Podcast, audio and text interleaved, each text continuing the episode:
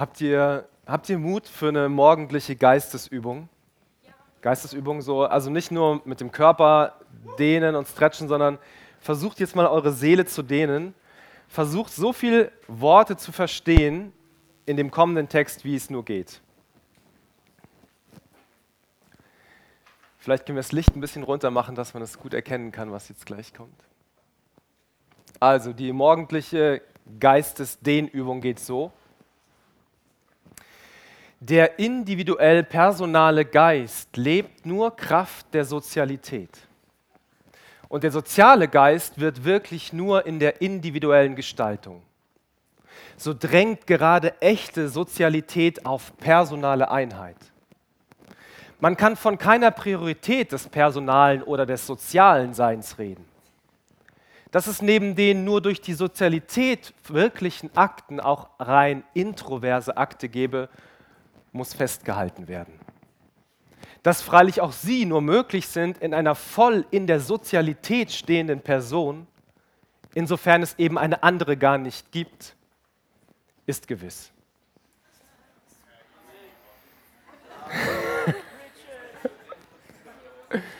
guten Morgen, guten Morgen. Wer hat äh, die Hälfte der Worte verstanden?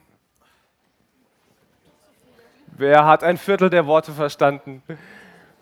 Also die, ja, nur durch und so weiter. Ich finde die Worte, die, die verstehe ich auch noch relativ leicht. Dieser Mensch, der diese Worte geschrieben hat,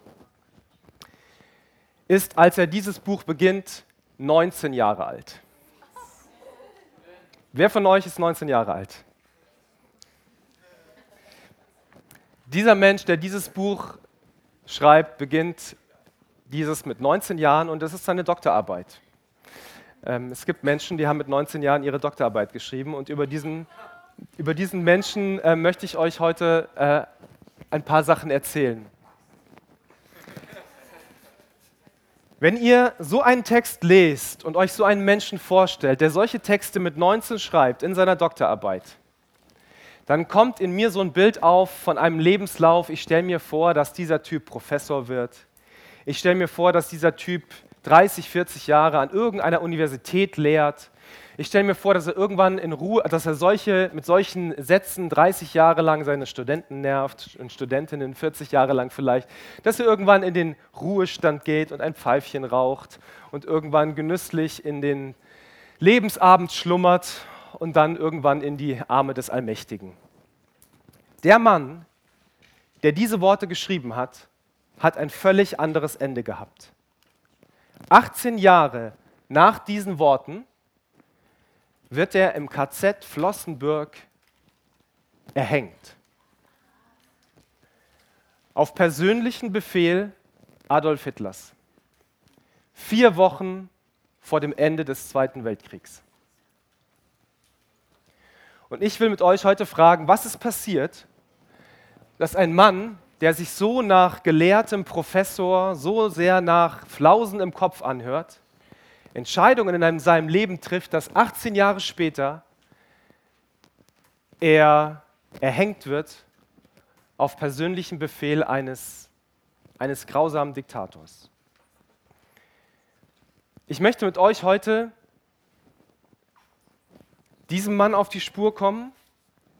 Ich möchte mit euch heute auf die letzte Rolle acht geben, die ich in die Mitte stellen möchte. Wir haben über verschiedene Rollen nachgedacht, die Gott sucht für sein Reich und für seine Geschichte.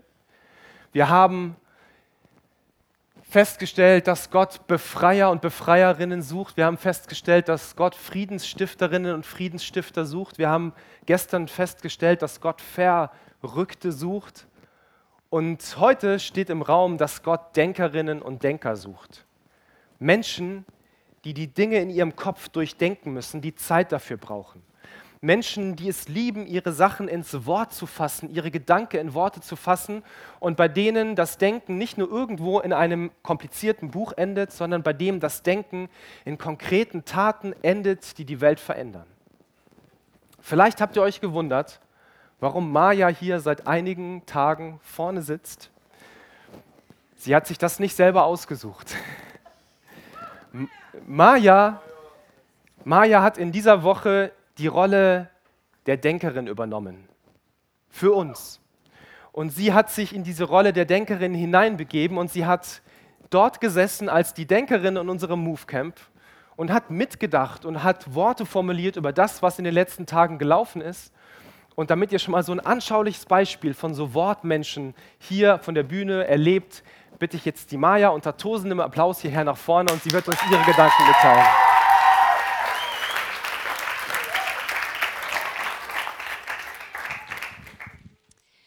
Ghostwriter. Gott schreibt Geschichte. Er zeigt sein Gesicht in der Art, wie dein Leben sich wendet. Kein Tag ist verschwendet, wenn Gott der Autor ist. Sein größtes Liebesangebot war unsere Rettung aus Not, ewigem Tod. Kein Gebot oder Verbot hat uns aus der Höhle der Verlorenheit geholt. Und nun frage ich dich, willst du dich von Gott retten lassen? Bist du bereit, seine Hand zu fassen, dich mit Gelassenheit auf seine Hilfe zu verlassen? Du bist an Gottes größter Such- und Rettungsaktion beteiligt. Als geheiligtes Kind wirst du Teil des Planes Heiligen. Gott will deine Fähigkeiten gebrauchen. Frage dich, was braucht es, um in die tiefsten Höhlengewässer einzutauchen, in dem toten Leben einzuhauchen, um als Marinetaucher Gottes im Einsatz zu sein? Mein Herz hat nicht immer 100 Prozent. Es ist verwundet, doch brennt es für den großen Geschichtsschreiber, der mit seinem Licht meiner Unzulänglichkeit begegnet. Es geht vielmehr um Entscheidungsgewalt. Kein Tun aus Leichtfertigkeit. Bist du bereit, Kontrolle abzugeben? Wer führt Regie in deinem Leben? Bei Gott gehören Gabe und Aufgabe zusammen. Glaubst du, dass alle begnadeten Talente aus der Feder des einen Schöpfers stammen? Wo spürst du inneren Rückenwind? Merkst, dass Gott die Lücken füllt, dich mit Glück erfüllt und dein Können ein Stück von seiner Größe erzählt? Was sind deine Gnadengaben? Wo siehst du den roten Faden, der lässt dich erahnen, wie Gott mit dir Geschichte schreibt? Er bleibt bestehen und wie viel Zeit vergeht, werden wir schließlich sehen, wie unser Lebensroman in seinen Händen steht. Unser Herz interessiert Gott am meisten. Es ist egal, was wir leisten. Er hat uns verheißen, dass er in uns stark ist. Welche Person willst du sein? Sauls Motivation war sein eigener Lohn, anstatt dem Sohn des Höchsten zu vertrauen, nur auf den Hohn der Menschen zu schauen, getrieben von Eifersucht. Nichts ist geblieben als der Eifer, der das eigene sucht. Werde ein Sehnsucher wie David, ein Krieger des Herrn, dessen Sieg es ist zu lernen, dass Gott in seiner Schwäche da ist. Wir sollen Gottes Friedensstifter werden, als seine Erben bringen wir noch, bevor wir sterben, auf diese Welt den Himmel auf Erden. Es geht nicht darum, Gott zu spüren, sondern Menschen an seinen Ort zu führen, ihre Herzen anzurühren und Gott die gebührende Ehre zu geben, ihnen unseren Höhen und Tiefen ernst zu nehmen. Wir sind für Gemeinschaft gemacht, als Beziehungsmensch gedacht, doch gib acht, wer dir gut tut. Wer spricht dir Mut zu und zieht dich nach oben? In der Storyline deines Lebens ist es Gott allein, der die Fäden hält, dir das Wort erzählt, wie er dich in seinen Händen hält. Er weicht nie von deiner Seite. Er ist dein Tröster und Leiter, alltäglicher Begleiter. Gottes Geist ist dein Ghostwriter.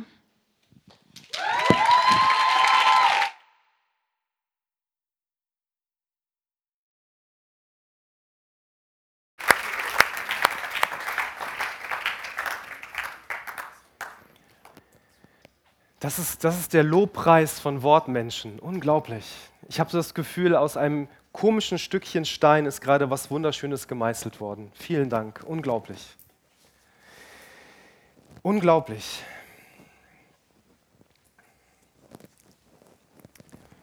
Habe ich euch eigentlich schon gesagt, um welchen Menschen es sich handelt, der so komplizierte Sätze sagen kann und dann so ein krasses Ende nimmt? Dieser Mensch heißt Dietrich Bonhoeffer lest man noch nicht den Text. Ich finde, man kann sehen, dass er ein Denker ist, oder? Ich, ich mag dieses Bild von ihm. Es gibt verschiedene Bilder natürlich von ihm und das, finde ich, bringt am meisten zum Ausdruck, dass die ganze Zeit irgendwie in seinem Hirn was gelaufen ist.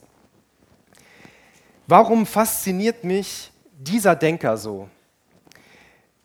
Wenn ihr euch mal mit einer spannenden Persönlichkeit auseinandersetzen wollt und kommt an, an, an diesen Mann, an seine Tagebücher, an seine naja, seine Doktorarbeit, ich weiß nicht, ob die euch so interessieren wird, da habt ihr jetzt einen Auszug von gelesen.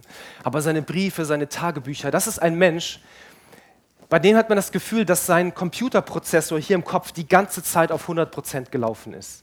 ich habe mal gesagt, der konnte wahrscheinlich nicht anders als denken. Alles was, der, alles, was der wahrgenommen hat, hat er ständig durchdacht, ständig durchdacht. Und seine Briefe und seine Tagebucheinträge zeugen davon, dass er die ganze Zeit mit seinen inneren Worten alles durchdacht und für sich versucht hat zu klären, versucht hat zu klären.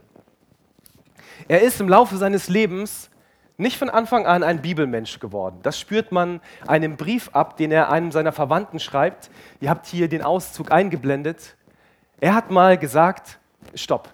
Es gibt ein altes, altes Zitat und ein Mensch hat gesagt, wenn du, wenn du mir einen Ort zeigst, wo ich stehen kann, dann kann ich die Welt bewegen. Wenn du mir einen Ort zeigst, wo ich stehen kann, dann kann ich die Welt bewegen. Wenn deine Füße in der Luft hängen, kannst du die Welt nicht bewegen. Aber wenn du einen Ort hast, wo du stehen kannst, dann kannst du die Welt bewegen. Er hat diesen Ort für sich gefunden und dieser Ort war für ihn die Bibel.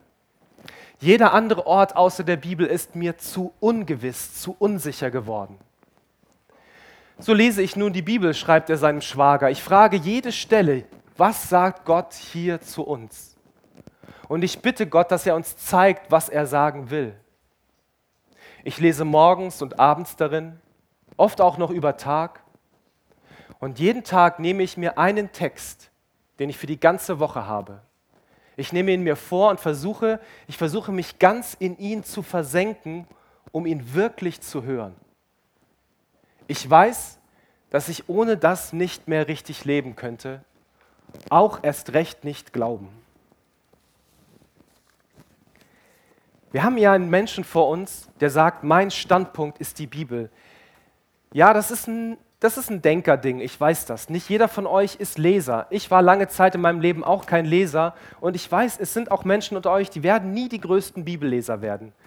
Kann keiner von euch verlangen. Dieser Mann ist ein Leser gewesen, ein Denker gewesen. Er hat gesagt, dieses Wort, diese Bibel, er hat sich nicht im wortwörtlichen Sinne draufgestellt, aber das war sein innerer Standpunkt. Und warum war das so wichtig, dass Menschen diese Bibel als ihren inneren Standpunkt nehmen? Warum ist das so wichtig? Es ist gerade in Krisenzeiten wichtig. Und ihr müsst wissen, dass dieser Mensch in eine tiefe Krisenzeit hineingeboren worden ist. Er ist 1906 geboren worden und im Jahr 1933 ist unser Land von den Nationalsozialisten im Grunde genommen übernommen worden. Und er ist im Dritten Reich ein Mensch gewesen, der die Welt sich angeschaut hat, der die Politik und die großen Zusammenhänge sich angeschaut hat und gesagt hat, mein Standpunkt ist die Bibel. Und das ist bedeutungsvoll. Ich sage euch gleich warum. Es gab in dieser Zeit des Nationalsozialismus eine Menge Menschen, die haben nicht verstanden, dass hinter diesem Nationalsozialismus etwas Böses steckt. Die dachten sich, es ist doch so viel Positives, was sich gerade in unserem Land bewegt. Es gibt mehr soziale Gerechtigkeit, es gibt mehr Arbeitsplätze. Dieser Staat ist ein Wohltäter. Es werden Autobahnen gebaut, es geht bergauf mit unserem Land. Das fühlt sich alles gut an. Warum sollte hinter diesem Licht etwas Böses stecken? Jetzt kommt etwas Entscheidendes. Da ist dieser Denker Dietrich Bonhoeffer und der lebt aus seiner Bibel. Ihr spürt das, der lebt aus seiner Bibel, der steht auf der Bibel. Die Bibel ist sowas wie seine innere Brille, durch die er die Welt anschaut. Und in dieser Bibel findet er, dass der Teufel auch in Gestalt des Lichts auftaucht. In deiner Bibel findest du, dass nicht alles, was Licht ist, auch gut ist. Manches ist so hell und so leuchtend und so schön und wisst ihr, was dahinter steckt? Das Böse. Die Bibel erzählt davon, dass der Böse überhaupt in Gestalt des Lichts auftaucht. Habt ihr schon mal den Namen Luzifer gehört? Ein Name für den Teufel und das heißt Licht. Das hat etwas mit Licht zu tun. Das heißt, dieser Mann schaut in seine Welt, schaut in sein Land und sagt, hier ist viel Licht, aber wisst ihr was, ich weiß aus dieser Bibel, dass nicht hinter jedem Licht etwas Gutes steckt. Manchmal versteckt sich das Böse hinter der Fassade des Lichts. Und so hat er einmal zu Papier gebracht, dass das Böse in der Gestalt des Lichts erscheint, ist für viele Menschen schlechthin verwirrend. Die verstehen das nicht. Aber für den Christen der aus der Bibel lebt, ist es gerade die Bestätigung der abgründigen Bosheit des Bösen. Versteht ihr, was hier gerade passiert? Da ist ein Denker in Deutschland in den Jahren des Nationalsozialismus und der liest seine Bibel und der schaut durch die Bibel in die Welt und der sagt, Böses, ich entlarve dich, weil ich meine Bibel kenne. weil ich aus der Bibel weiß, dass nicht hinter jedem Licht etwas Gutes steckt. hinter manchem Licht steckt Liebe, hinter anderem Licht steckt Bosheit. Und er ist einer derjenigen, die das aus dieser Bibel so klar erkennen, dass er sich dem Teil der evangelischen Kirche anschließt, der gegen Hitler aufsteht. Habt ihr im Unterricht schon mal irgendwo gehört, wie dieser Teil der evangelischen Kirche hieß? Bekennende Kirche. Dietrich Bonhoeffer ist ein wesentlicher Teil dieser bekennenden Kirche gewesen. Er hat mal eine Untergrundbibelschule geleitet. Es gab eine Bibelschule für diese bekennende Kirche und da wurde das gelehrt, was die Bibel sagt. Und der Staat hat gesagt, ist illegal. Wir erlauben euch nicht, das zu lehren, was die Bibel lehrt. Und so hat er eine Untergrundbibelschule gegründet und war ihr Leiter, hat dort mit den jungen Pfarrern gearbeitet, um sie auszubilden. Er hat unglaublich vieles getan, um seinen Beitrag zu leisten und dieser Maskerade des Bösen entgegenzutreten. Dieser Dietrich Bonhoeffer, ihr müsst euch das vorstellen, der ist 39 Jahre alt geworden, nur zwei Jahre älter als ich. Aber in diesen 39 Jahren war so viel Leben drin, dass ich es euch in diesen paar Minuten gar nicht erzählen kann. Ich möchte mit euch nur auf eine Entscheidung schauen, eine schwerwiegende Entscheidung seines Lebens. Und ich verrate euch jetzt schon, woraus hat er diese Entscheidung getroffen? Aus der Bibel. Und diese Entscheidung hat ihn auf einen Weg geführt, der nicht lustig war. Vorgeschichte geht so. Ihr habt gehört, was das für ein krasser Denker ist. Der war mit 19 Doktor, ich glaube mit 24 hatte er alles, um Professor zu werden. Und er hatte im Jahr 1939 die einmalige Chance, in die USA zu gehen, um dort an einer anerkannten, sehr renommierten Universität zu unterrichten. Er fährt mit dem Schiff, ihr seht ihn hier auf dem Schiff, stylischen weißen Käppchen da auf der linken Seite. Er fährt mit dem Schiff, damals fuhr man noch mit dem Schiff in die USA, er fährt mit dem Schiff im Jahr 1939 nach New York, wird dort in Empfang genommen. Die Menschen dort haben sich unheimlich auf ihn gefreut. Ihr müsst wissen, wir sind in dieser Zeit ungefähr ein paar Monate vor dem Ausbruch des Zweiten Weltkriegs. Noch ist der Zweite Weltkrieg nicht da, aber die ersten Anzeichen sind zu erkennen. Er befindet sich in New York an dieser Universität und die Menschen schätzen ihn dort so, dass sie sagen, weißt du was, bleib doch nicht nur bis zum Sommer, bleib doch noch bis zum nächsten Jahr, bis zum Jahr 1940. Wir würden uns wünschen, dass du da bist, dass du das ganze Studienjahr hier unterrichtest. Wir werden dich an verschiedene Universitäten einbinden und du kannst dort deinen Dienst tun. Ihr müsst euch vorstellen, der ist da in den USA mit einer großen Aufgabe in totaler Sicherheit. Dort ist nicht gerade der Zweite Weltkrieg am Ausbrechen, aber in seinem Heimatland kommen die ersten Anzeichen, dass das Desaster, diese tiefe Krise ihren Beginn nehmen wird. Und Bonhoeffer kommt in den USA an und ich wäre erleichtert. Ich würde sagen, ach, endlich bin ich im sicheren Hafen, hier kann ich meine Arbeit tun, hier habe ich meine Ruhe. Aber ihr würdet diesen Denker falsch einschätzen, wenn die ganze Zeit in seinem vorderen Hirn nicht dieser Prozessor laufen würde und er sich fragen würde, bin ich hier am richtigen Ort? Bin ich hier am richtigen Ort. Er schreibt in sein Tagebuch, der richtige Ort ist dort, wo Jesus uns haben möchte. Unser Ort ist dort, wo er für uns ist. Bin ich hier am richtigen Ort? Seine Gedanken werden nicht ruhig, seine Zweifel immer größer. Sein Tagebuch, seine Briefe sind voll von diesem dauernden Grübeln, bin ich hier am richtigen Ort? Und es lässt ihm keine Ruhe. Und er liest, das ist ein, ein Losungsfreak gewesen. Der hat die Losungen gelesen. Und wenn du deine Tage, seine Tagebucheinträge liest, dann siehst du die ganze Zeit, wie er sein Leben ins, in Beziehung setzt zu den Tageslosungen. Und er liest an einem Tag diese Losung, am anderen Tag jene und dann im Juni 1939 in den USA mit diesen ständigen Zweifeln, soll ich hier bleiben, soll ich zurück, liest er folgende Tageslosung aus einem Buch von Renate Wind. Am 26. Juni ist die Tageslosung der Vers, mit dem der Apostel Paulus einen Mitarbeiter zu sich bittet. Komme noch vor dem Winter. Das geht mir den ganzen Tag nach, schreibt Bonhoeffer in sein Tagebuch. Komme noch vor dem Winter. Es ist nicht Missbrauch der Schrift, es ist nicht Missbrauch der Bibel, wenn ich mir das gesagt sein lasse. Am 7. Juli ist Dietrich auf dem Schiff zurück nach Deutschland. Dieser Mann hat seine Zweifel und hat seine Gedanken in einer Tageslosung wiedergefunden. Er ich weiß gar nicht, ob ihr jemals von diesem Vers gehört habt. Das ist ein Vers am Ende eines Timotheusbriefes, wo Paulus noch so ganz beiläufig zu Timotheus sagt: Komm noch bitte vor dem Winter zu mir. Und an diesen Tagen dieses Ringens ist Bonhoeffer auf diesen Tageslosungsvers gestoßen und hat gesagt: Hey, das ist doch mein Thema, das ist doch meine Frage. Soll ich zurückkehren oder nicht? Und jetzt lese ich heute: Komme jetzt, komme noch vor dem Winter. Es ist jetzt Zeit zu kommen. Vielleicht ist es später zu spät.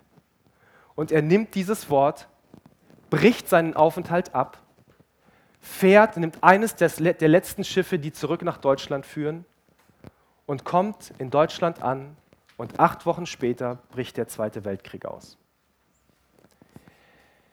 Dieser Bonhoeffer war so von dem Denken Jesu infiziert, dass er sich gesagt hat, ich kann doch nicht in Sicherheit bleiben, wenn meine Leute im Leiden sind. Ich kann doch nicht in Sicherheit bleiben und später nach dem Krieg vorbeikommen und sagen, hey, ich baue alles wieder mit auf, wenn die anderen die Drecksarbeit geleistet haben. Wenn meine Leute, wenn meine Kirche jetzt in Not ist, dann will ich jetzt dabei sein. Und so bricht er seine Zelte ab und kehrt zurück nach Deutschland. Ihr Lieben, hätte er das nicht gemacht, ich bin mir ziemlich sicher, sein Leben hätte nicht im Jahr 1945 in diesem KZ durch Erhängen geendet. Und trotzdem hat er diese schwerwiegende Entscheidung getroffen und hat gesagt, ich gehe zurück. Warum? Weil er sein, seine kleine Rolle, sein Leben heute in der Tageslosung wiederentdeckt hat und gesagt hat, diese Tageslosung sagt mir, fahr zurück.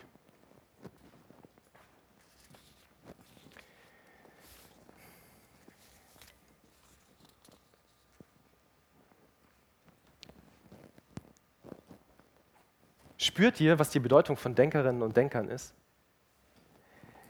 Unsere Zeit schreit nach Machern und Praktikern.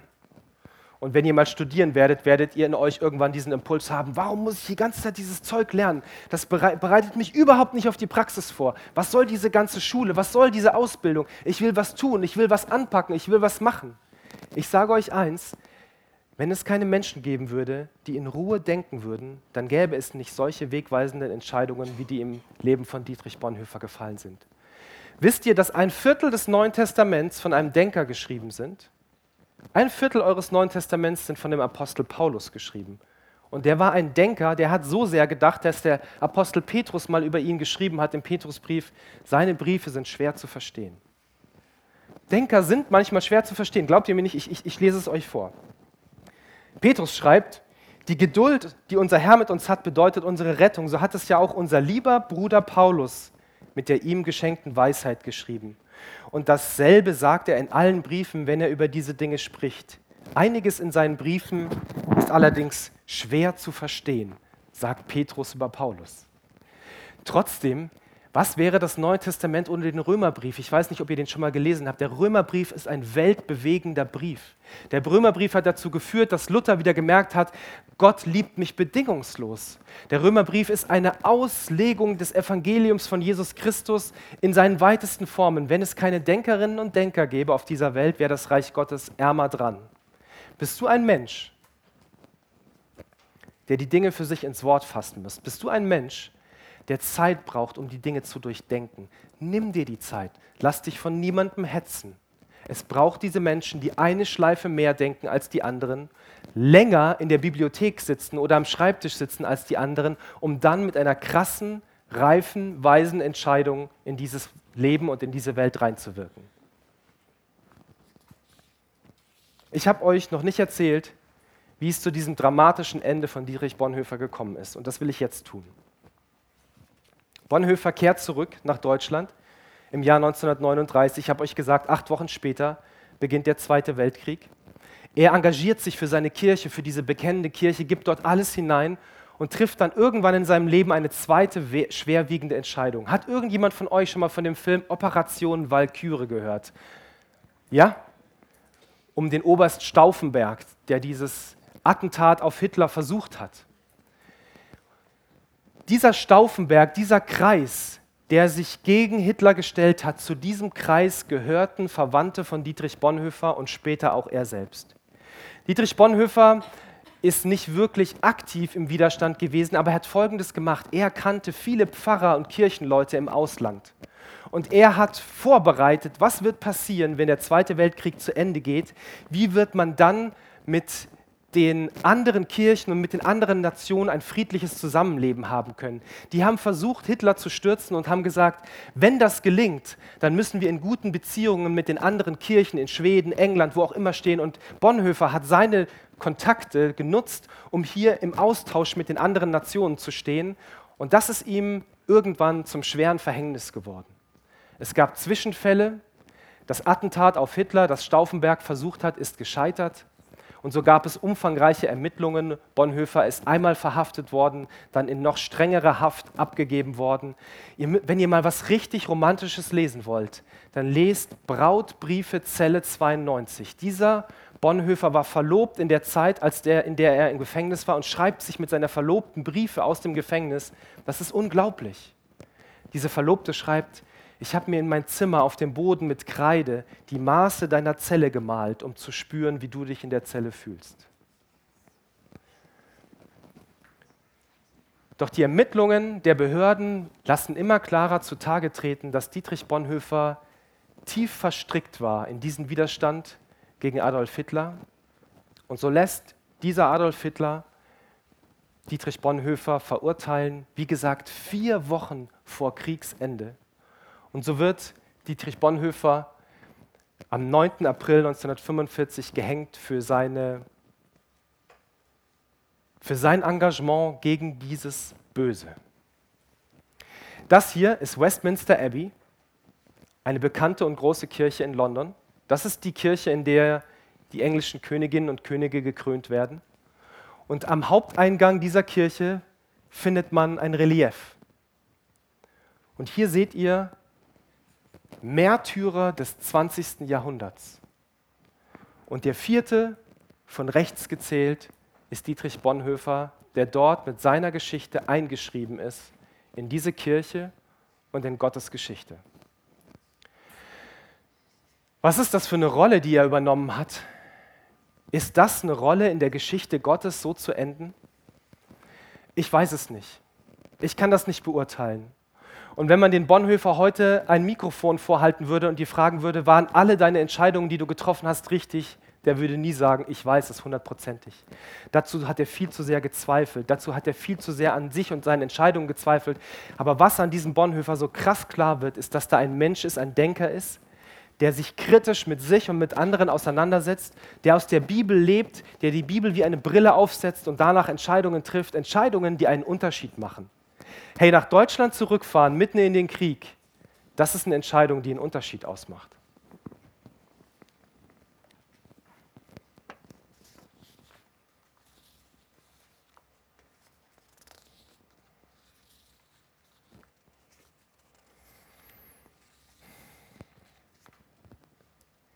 Wenn ihr spürt, dass ihr Denkerinnen oder Denker seid, wenn ihr spürt, dass ihr Wortmenschen seid, Lasst euch nicht von den Pragmatikern abbringen, euren Weg zu gehen.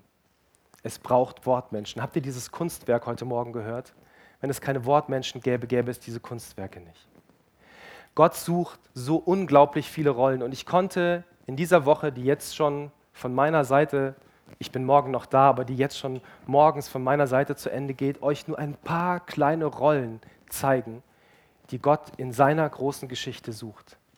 Ich habe dieses Bild von den Filmplakaten genommen und ich sage euch, ich habe euch jetzt vier Filmplakate aufgeführt. Gott sucht Versöhnerinnen, Gott sucht Denker, Gott sucht Befreier, Gott sucht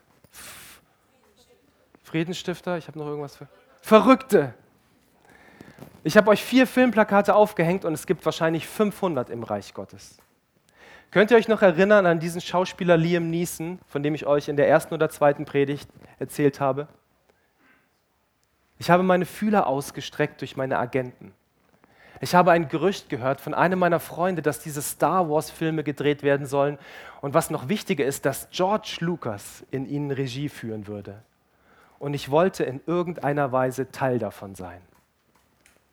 Ich möchte abschließen meine Predigt, euch einen ganz konkreten Weg vorzuschlagen, wie ihr eure Fühler ausstrecken könnt nach der großen Geschichte Gottes und nach eurer Rolle. Ich wünsche euch, dass ihr diesen Gedanken im Kopf habt. Das bist du und du sagst, ich strecke meine Fühler aus. Ich habe auf dem Move Camp gehört, dass es diese große Rettungsgeschichte gibt, von der die Bibel erzählt. Und was noch wichtiger ist, dass Gott selbst die Regie führt. Und ich will in irgendeiner Weise Teil davon sein.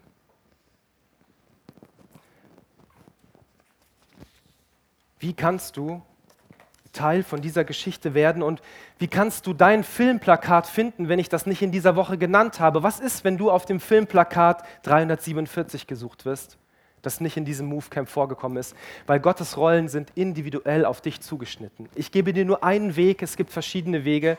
Ich schließe mit einem Weg ab.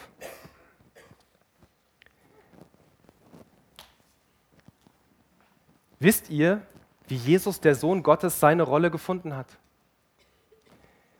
Jesus, der Sohn Gottes, wird unheimlich viel schon von seinem Vater mitbekommen haben, wird unglaublich viel durchs Gebet verstanden haben darüber, wer er ist und was seine Berufung ist in diesem Leben. Aber an einer Stelle in der Bibel wird so krass klar, wo er seine Rolle wiedererkannt hat. Und ich blende euch diese Rolle ein und ich, ich bitte euch mit mir diesen Text zu lesen und dann frage ich euch, was hat Jesus in diesem Text wiedererkannt? So kam Jesus auch nach Nazareth, wo er aufgewachsen war. Am Sabbat ging er, wie, es, wie er es gewohnt war, in die Synagoge. Er stand auf, um aus der Schrift vorzulesen, und man reichte ihm die Buchrolle des Propheten Jesaja.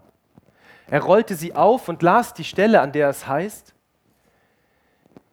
Der Geist des Herrn ruht auf mir, denn der Herr hat mich gesalbt er hat mich gesandt mit dem Auftrag, den Armen gute Botschaft zu bringen, den Gefangenen zu verkünden, dass sie frei sein sollen und den Blinden, dass sie sehen werden, den Unterdrückten die Freiheit zu bringen und ein Ja der Gnade des Herrn auszurufen.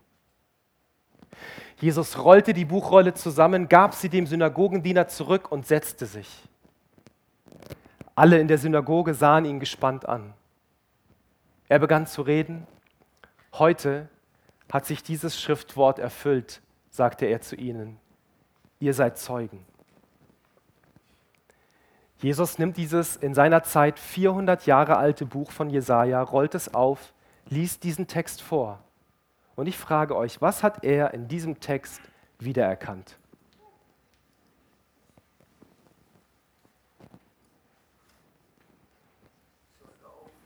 Seine Aufgabe, seine Berufung, sich selbst. Er sagt das, was ich eines Tages in diesem Propheten Jesaja gelesen habe. Wisst ihr, wer das ist? Sagt Jesus, das bin ich. Und die Leute checken, was er sagt, sonst hätten sie nicht so gestaunt. Das habe ich jetzt nicht mehr eingeblendet. Sie sagen dann, ist das nicht der Sohn des Zimmermann? Wie kann der sagen, das bin ich? Wisst ihr, was das mit Bonhoeffer gemeinsam hat? Bonhoeffer hat in dieser Tageslosung gelesen, komme noch vor dem Winter. Wen oder was hat er in dieser kleinen Tageslosung wiedererkannt? Sich. Seine Aufgabe, seine Rolle und sei sie noch so klein, seine Rolle war jetzt Hintern hoch aufs nächste Schiff und zurück nach Deutschland. Jesus hat seine Rolle, seine Berufung plötzlich oder langsam in der Bibel erkannt. Die Rolle, die ihm sein Vater aufs Herz gelegt hat. Bonhoeffer hat seine Rolle an diesem Tag erkannt, als er diese Tageslosung gelesen hat. Und ich, ich würde mich so freuen, wenn ein paar Menschen von euch oder wenn alle, wenn ihr Bibelmenschen werdet, egal wie, ob ihr einen Vers lest pro Tag oder ein Kapitel oder ein Bibelbuch, und wenn ihr diese Fragestellung in eurem Kopf behaltet, wo erkennst du dich mit deiner Berufung im Bibeltext wieder? Als ganz große Rolle deines Lebens und für die Rolle, die am kommenden Montag ansteht. Ich werde euch gleich noch sagen, was heute in der Tageslosung steht und was unsere Rolle für heute ist. Ich glaube, wir haben eine Regieanweisung. Wir haben eine Rollenanweisung als Movecamp für heute bekommen, aber dazu gleich. Meine letzte Folie. Wenn du die Rollenbeschreibung Gottes für dich finden möchtest, dann liest die Bibel, fang sie an, egal wo. Nimm dir einen Text, der so lang ist, dass du die Kraft hast, ihn dreimal zu lesen. Gibt es irgendeinen Film, von, den ihr mehrmals gesehen habt? Welchen Film habt ihr mehrmals gesehen? Titan. Star Wars, Titanic. Alle Star Wars-Teile. Okay, dann sagt mir, Dann sagt mir bitte, was passiert, wenn man Filme mehrmals anschaut? Die werden immer cooler, man kennt sie auswendig. Man kann mitsprechen. Einem fallen andere Dinge auf. Ihr entdeckt Neues. Ihr werdet Sachen sehen, die habt ihr vorher noch nie gesehen. Hast, ihr werdet ich habe den Film schon zehnmal gesehen. Das sehe ich zum ersten Mal. Wisst ihr was? Wenn ich einen Bibeltext einmal lese, spricht er zu 99 Prozent der Fälle nicht zu mir. Wenn ich ihn nochmal lese, spricht er so ein bisschen zu mir. Und erst ab dem dritten Mal fällt mir was auf. Das ist mir beim ersten Lesen nicht aufgefallen. Und mich springt ein Wort an und ich sehe das Wort Angst. Und ich merke, ich habe heute Angst. Und dann baue ich eine Verbindung zwischen diesem Text und mir und höre darauf, was die Rollenanweisung für mich heute ist. Lest Texte mehrmals, lest den Bibeltext dreimal, fragt euch, was spricht dich an? Wo findest du dich im Bibeltext wieder? Was ist also nicht deine Rolle in 50 Jahren, sondern was ist deine Rolle heute? Seid ihr gespannt, was unsere Rolle heute ist?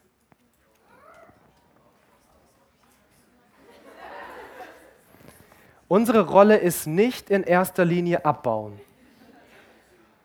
Dachtet ihr, dass unsere Rolle heute in erster Linie abbauen ist? Nein. Es ist auch unsere Rolle. Ich sag euch, was heute als Move Camp an diesem Tag unsere Hauptrolle ist.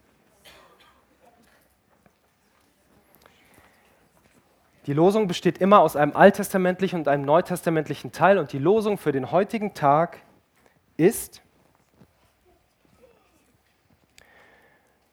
und er sprach zu ihm, sieh her, ich nehme deine Sünde von dir und lasse dir Feierkleider anziehen. Sacharja 3, Vers 4. Sacharja 3, Vers 4. Sieh her, ich nehme deine Sünde von dir und lasse dir Feierkleider anziehen. Und im Neuen Testament, aus der Geschichte vom verlorenen Sohn, der Sohn aber sprach zu ihm, Vater, ich habe gesündigt gegen den Himmel und vor dir, ich bin hinfort nicht mehr wert, dass ich dein Sohn heiße. Aber der Vater sprach zu seinen Knechten, bringt schnell das beste Gewand her und zieht es ihm an und gebt ihm einen Ring an seine Hand und Schuhe an seine Füße und bringt das gemästete Kalb und schlachtet's. Lasst uns essen und fröhlich sein. Wisst ihr, was unsere Rollenanweisung für heute ist? Heute ist Feiern dran. Heute ist Feiern dran. Ich erkenne unser Leben als Movecamp heute in diesen Texten wieder und sage, wir haben ein paar schwere Tage vielleicht hinter uns. Wir haben viel davon gehört, dass dieser Gott uns am Kreuz die Sünde abgenommen hat. Und heute geht es darum, Feierkleider anzuziehen und zu feiern, dass Gott der Gott ist, der er ist. Lukas 15, Vers 21 und 22. Ich danke euch sehr, ähm, dass ihr da seid.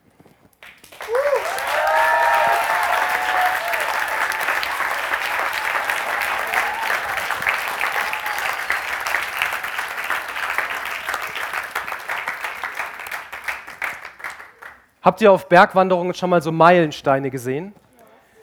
Meilensteine sind so Wegmarken.